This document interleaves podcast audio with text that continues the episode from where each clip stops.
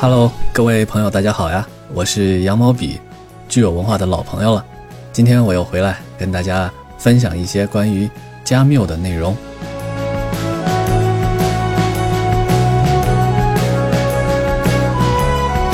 在大概上周左右，我把加缪的作品呢又找出来都读了一遍，有一些所思所想啊，我就把它都敲在电脑上，然后再一汇总一看，发现自己写了大概有五千字。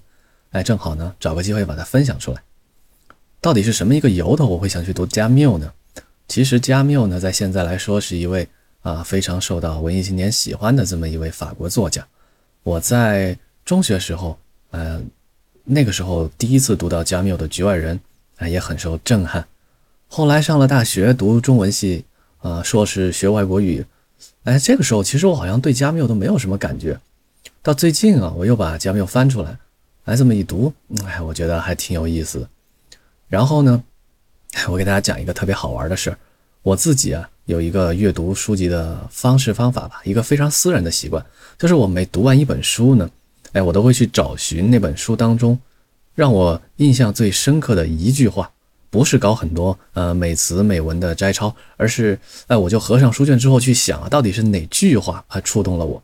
哎，无论那本书是值得永久珍藏的那些世界名著，还是一本啊烂得只能当呃擦屁股纸的书，哎，我都尽量会去用一句话来概括。哎，这是一个什么书？这些一句话呀，对我来说非常的有意义。它有时候呢，呃，就会像是一个渔网，在我脑中把它调用出来的时候，它很可能哎就会让我回想起整本书的一个梗概，或者更多时候呢。它会构建起我脑中一个知识体系的节点，哎，这是我非常惯用的一个方法。但是这个方法，当我用来把这一句话分享给别人的时候，哎，我又觉得不是那么的恰当。为什么呢？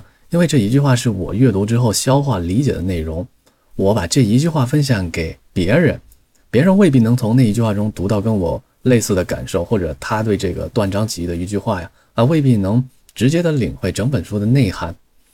嗯，我想起之前啊，有一个英国的哲学家啊，叫克林伍德，他就说过这么一段话：即使一个作者呀，他用十分诚恳的态度，忠于内心的这种意识去写下了一系列文字，但我们读的时候呢，也一定要知道这个作者到底是在面对什么问题，他在思考什么内容，他的文字也未必是可信的。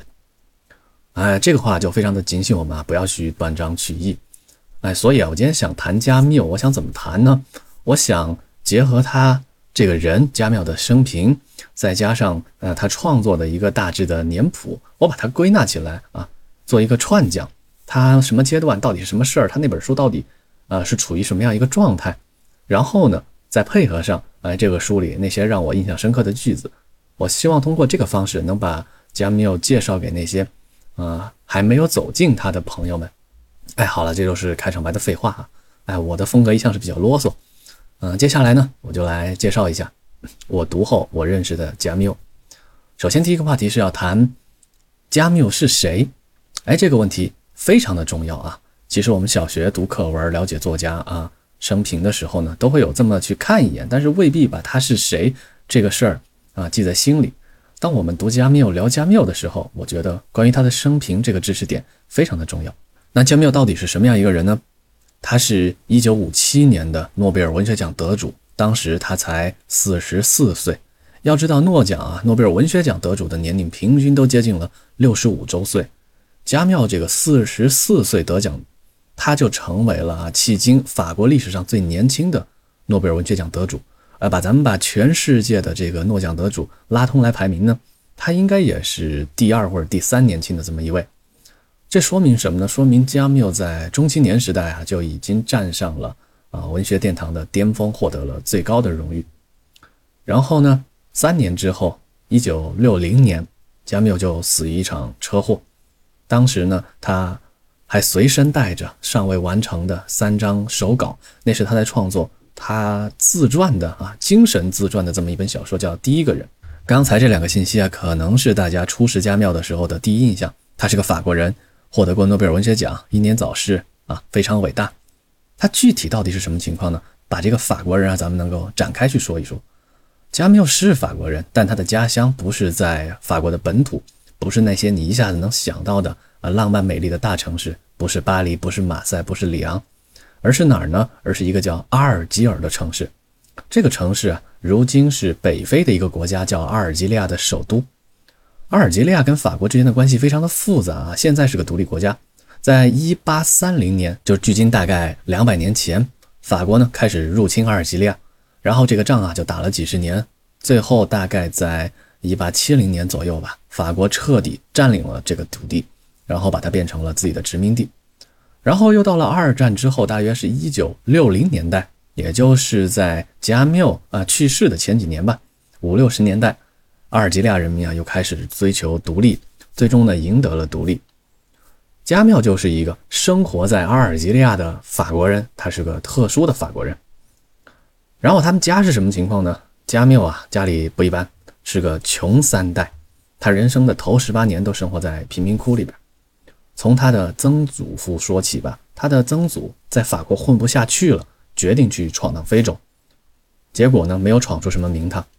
他的爷爷，他的祖父哈。是一个农民啊，也兼职呢打铁做铁匠。他的父亲呢从小就在孤儿院长大，长大之后当了农民，兼职给人家酿酒。后来第一次世界大战爆发，他的父亲应征入伍，然后就阵亡了。这个时候加缪才只有一岁，就失去了父亲。小时候加缪家里到底有多穷呢？穷的连写作业的桌子都没有。用他自己的话来说呀。他每次回到家，就是回到了一个贫穷、肮脏、令人厌恶的地方。但他虽然这么说呢，其实心底里又对他的非洲老家爱得十分的深沉。哎，刚才咱们说了这一段法国跟阿尔及利亚的关系啊，呃，如果不好理解，我用一个打比方的方式来跟你介绍啊。咱们想象一下啊，在唐朝的时候，有一个大诗人啊，他叫王二蛋啊，或者叫杨毛笔啊，你叫叫他什么都行，反正咱们虚构的。王二蛋的太爷爷，他的曾祖父。就是一个老长安人，但是呢，生活的太痛苦了，非常的穷，过不下去了。他决定就去唐朝新征服的边界，是哪儿呢？呃，咱们瞎说一个，他征服了越南。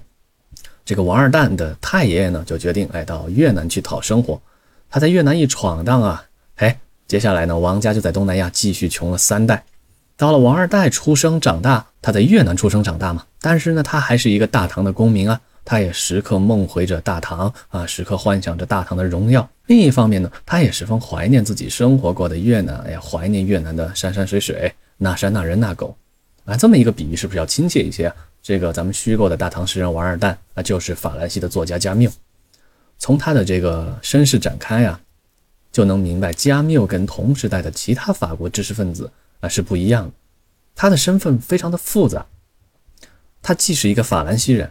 他也是阿尔及利亚人，他既是精神上的欧皇啊，也是一个现实生活当中的非酋。他既是从北非贫民窟当中走出来的工农子弟，他又是在巴黎文化圈里那个时尚又俊俏的作家。他既是投身政治运动的战士，他后来呢又因为政治观念的不合，选择脱离了党派。他下笔写作，既像其他那些作家一样关心时代的命运，关心人类的前途。另外呢。他又十分独特的关注自己的非洲老家，关心他生活土地上那片阿拉伯的兄弟，哎，生活的好不好？他就是这么一个复杂而又特别的人。他跟别人能打成一片，却又显得格格不入。所以，当我们去读加缪的《局外人》啊，其实也能跳出来理解加缪之于巴黎的文学圈，他也就像一个突然闯入的局外人一样。然后呢，咱们就来聊一聊加缪的作品吧。他最早出版的是一部散文集，叫《凡与正》。这个散文集收录了五篇文章，大约写成于一九三四年到一九三六年期间。这个时候啊，加缪刚二十出头。他是一个什么样的状态呢？陷入了贫穷、生病啊、恋人出轨、入党不开心啊等等一系列的麻烦事生活非常的困窘。于是他在这个非常苦逼的状态下写下的文章啊。非常有滋味，其中就包含了很多后续加缪创作当中的重要主题，比如说，哎，咱们一提到加缪就会想到的荒诞、孤独、现实生活当中的尴尬，人都是要死的，漂泊异乡等等主题，在他最早的这一本出版物，他的处女作散文集《反语症》当中呢，就能看到。如果读加缪想读一些文艺而忧伤、悲怆的文字，就可以在这本书当中去寻找。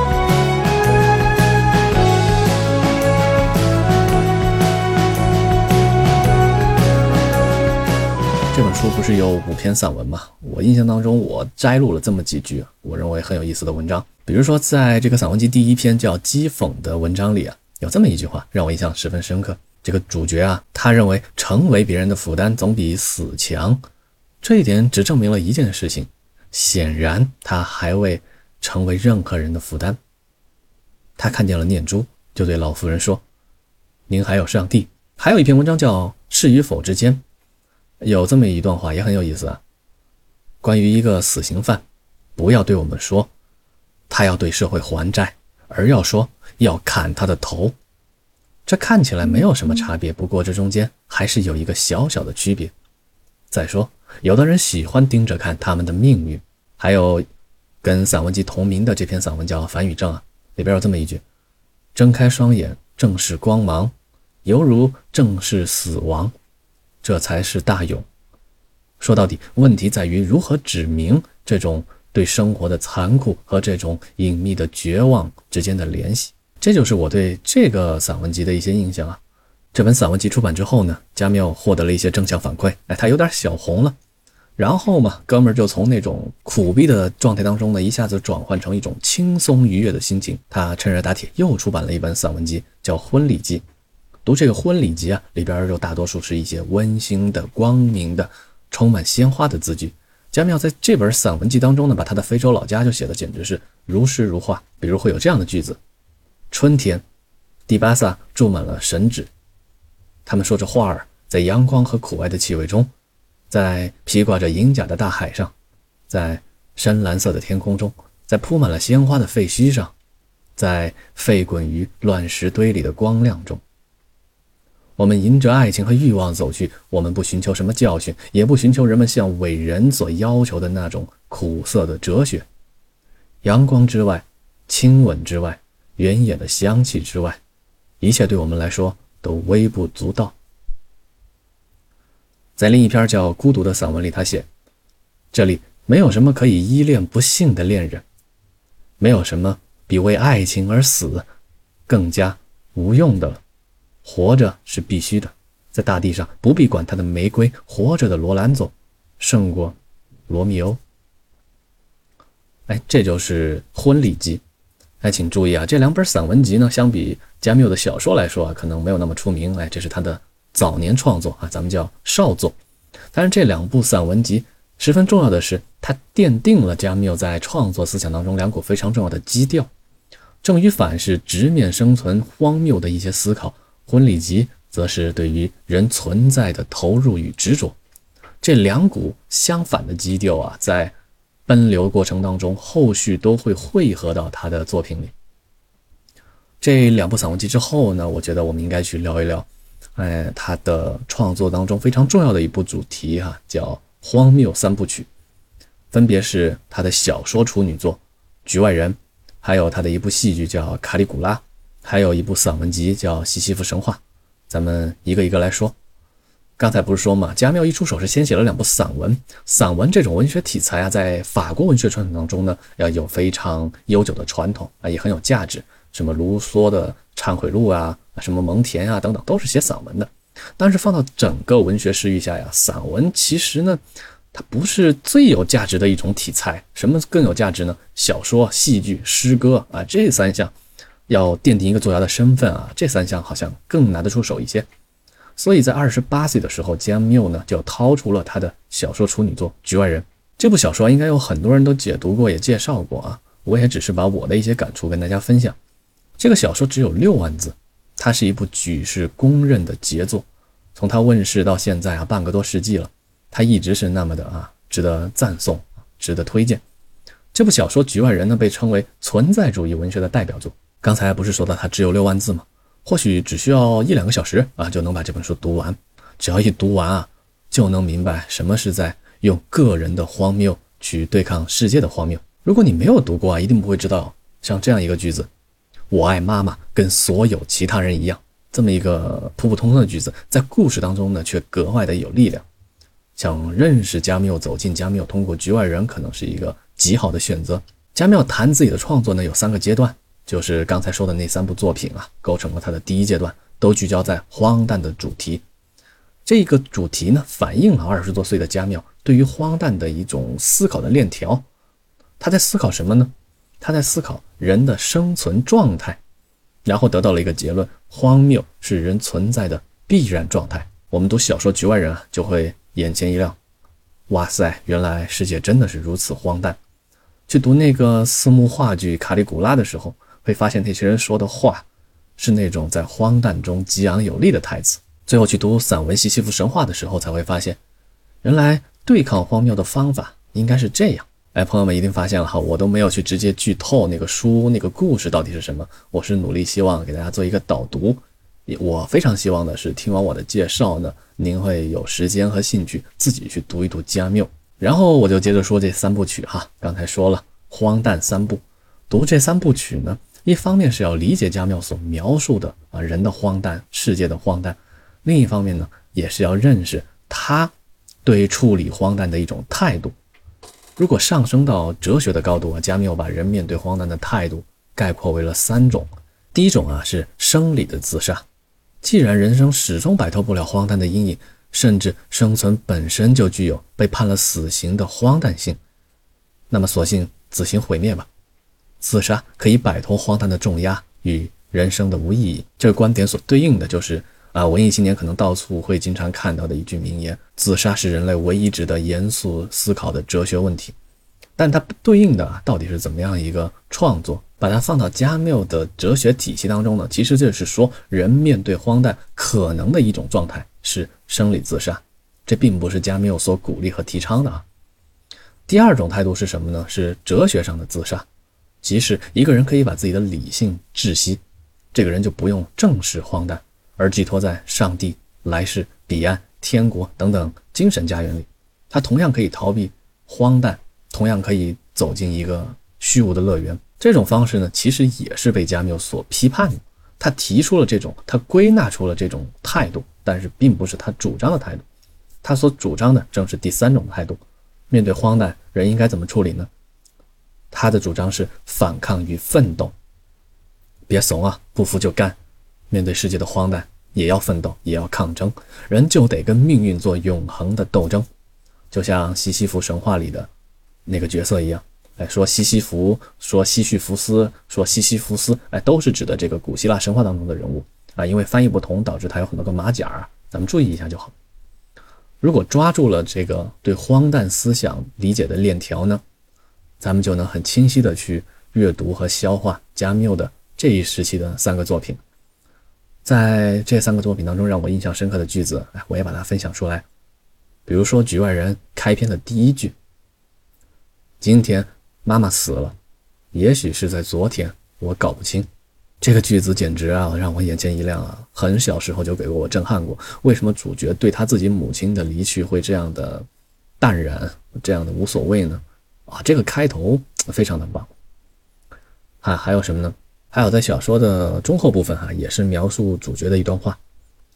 啊，加缪写的是：“我只是觉得自己似乎是在电车上。”对面座位上有一排不认识的乘客，他们审视着新上车的人，想在他们身上发现有什么可笑之处。我马上意识到，我这种联想很荒唐，因为我面前这些人不是在找可笑之处，而是在找罪行。不过，两者的区别也并不大，反正我就是这么想的。这段话对应的情节是什么呢？主角啊，犯罪了。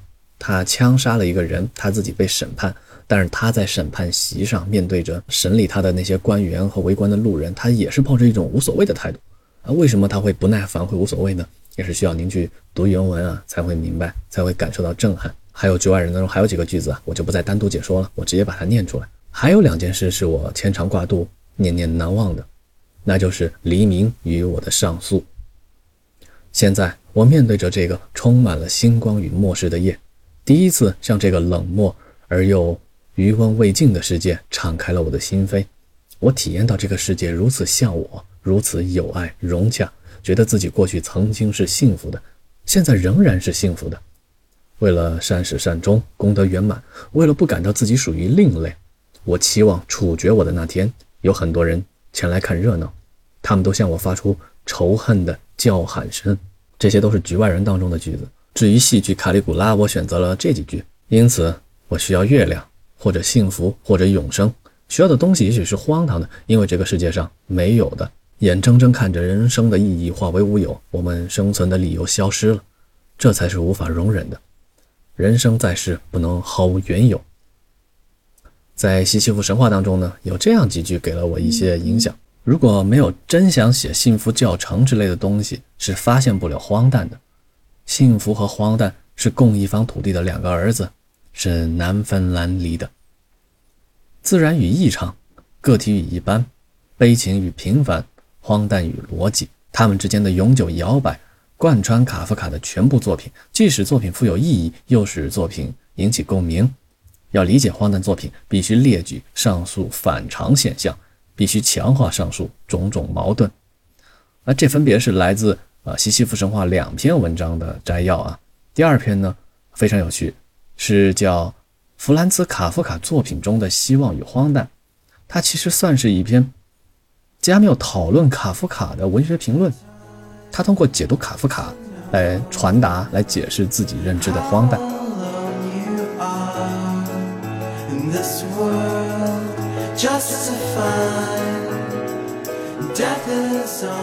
哎，这种大作家赏析另一个作家的文章啊，非常有意思，值得一读。介绍完荒诞三部之后呢？下一步就是在最近啊疫情肆虐的当下啊，更加的格外有价值的一部小说，叫《鼠疫》。咱们把《鼠疫》放到加缪整个创作的链路啊，结合我刚才的介绍，它其实是什么呢？是加缪荒诞思想的进一步拓展与清晰化。可以把《鼠疫》拿出来跟西西弗神话做一组对照。西西弗神话呢是一个抽象的神话故事，讲了人要怎么反抗；《鼠疫》是一个具体的小说。他是在西西弗神话讲出了人要对抗荒诞之后，用小说把这个主题再推升到更加清晰、更加深刻、更加复杂的高度。哎，他为什么会写这样一部作品呢？也是要结合到时间和年代背景来看。加缪开始写作《鼠疫》的时候是在一九四零年代，当时在发生什么呢？第二次世界大战在欧洲战火纷飞，加缪也就逃回他的阿尔及利亚的老家，回到了北非去。他为什么要逃呢？因为很快巴黎就沦陷了嘛，法国灭亡了。而躲在阿尔及利亚的加缪呢，也没有获得长久的宁静。那个时候的北非啊，正在闹瘟疫。当时的现实就启发着加缪，哎，他想弄清楚瘟疫的来龙去脉。他去读了很多历史书籍，而着眼现实呢，在地中海北侧，法西斯纳粹德国何尝又不是另一种瘟疫呢？历史的养分与现实的映射呀，都在《鼠疫》这部小说当中就交织了。虽然读起来呢，《鼠疫》比《局外人》要难懂一些，但比起其他呀，嗯，其他那些同样与加缪归到一类的存在主义哲学家的著作啊，比如萨特，比如海德格尔，跟那些天书比起来呀，读《鼠疫》，我认为就像你找出一张餐巾纸来擦嘴一样亲切又友好。熟悉呢，也是我认为加缪最伟大的作品。我还是希望大家先去阅读原著啊，希望朋友们在原著当中找到自己的体会和感悟。我在《鼠疫》当中呢，觉得有一些让我印象深刻的句子，比如“好人总比恶人多”，而实际上那并非问题症结之所在。人有无知和更无知的区别，这就叫道德或不道德。最令人厌恶的不道德是。愚昧无知，无知的人认为自己无所不知，因而自认有权杀人。杀人凶手的心灵是盲目的，而没有远见卓识，就不会有真正的善和高尚的爱。